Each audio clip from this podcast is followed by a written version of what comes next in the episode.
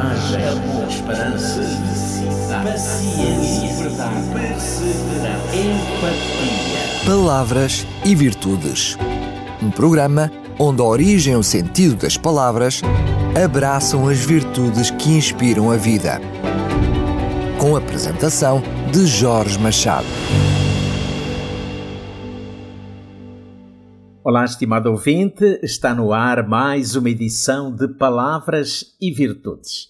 Uma viagem no mundo das palavras. Vamos pensar hoje em solidariedade e na palavra solidário. A palavra solidário originou-se a partir do latim solidus, um substantivo que significa firme, inteiro ou completo, e do qual se originou o verbo solidare, que significa consolidar, segurar ou dar solidez. A partir da palavra solidário surgiram várias outras, como por exemplo solidariedade, que é a qualidade de ser solidário. Mas o que é ser solidário ou exercer solidariedade? Seguindo a etimologia da palavra, exercer solidariedade seria participar de algo de forma a consolidar um propósito do qual alguém se sente parte integrante.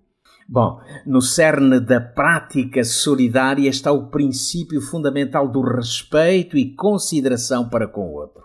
Partindo desta premissa, a solidariedade será muito mais do que simplesmente uma qualquer alardeada ação social que, na prática, algumas vezes não serve senão para aliviar as consciências de pessoas que não se doam, mas que se contentam a fazer tímidas doações a projetos sociais. O que pretendo afirmar é que provavelmente não seriam necessários no mundo tantos projetos sociais se as pessoas fossem entre si mais solidárias.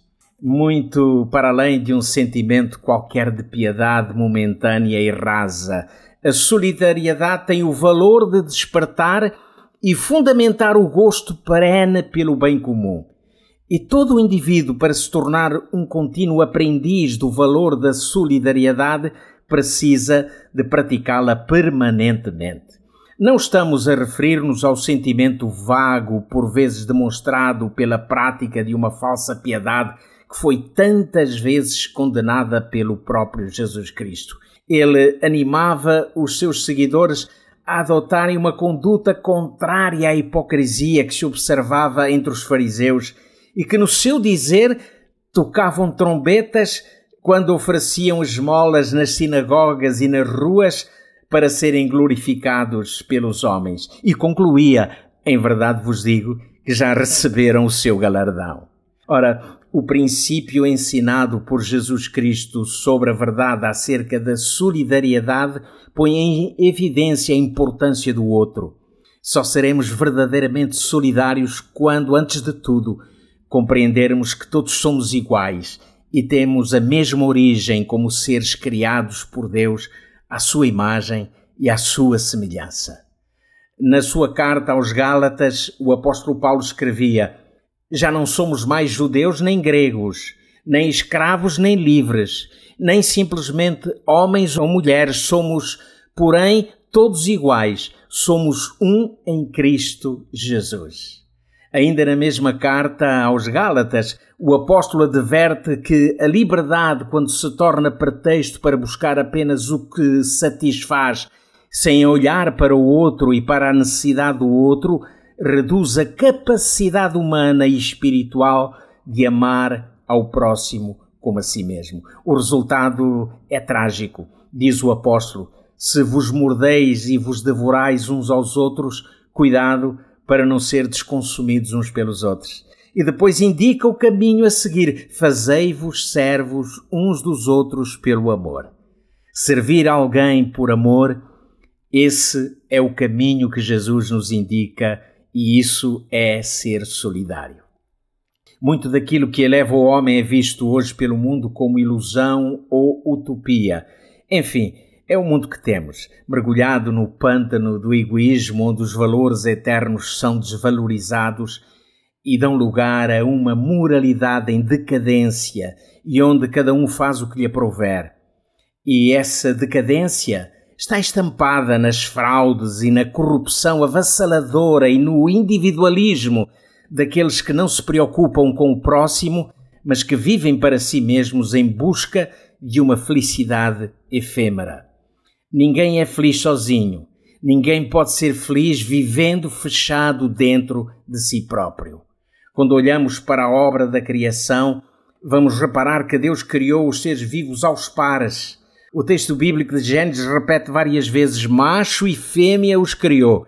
E após ter criado o homem, vendo-o solitário, constatou: Não é bom que o homem esteja só, far-lhe-ei uma companheira. Alguém que pudesse estar ao seu lado e que ela mesma assim beneficiasse também daquela união. E os dois, homem e mulher, viveriam segundo o plano de Deus em perfeito companheirismo. Entre ajuda, cooperação e solidariedade são alguns dos ingredientes indispensáveis para a vida em comum. Foi Deus quem nos fez assim. A vivência do amor solidário alimenta-se no amor maior e eterno do próprio Deus. Foi Deus quem, após o pecado de Adão, tomou a iniciativa de o procurar.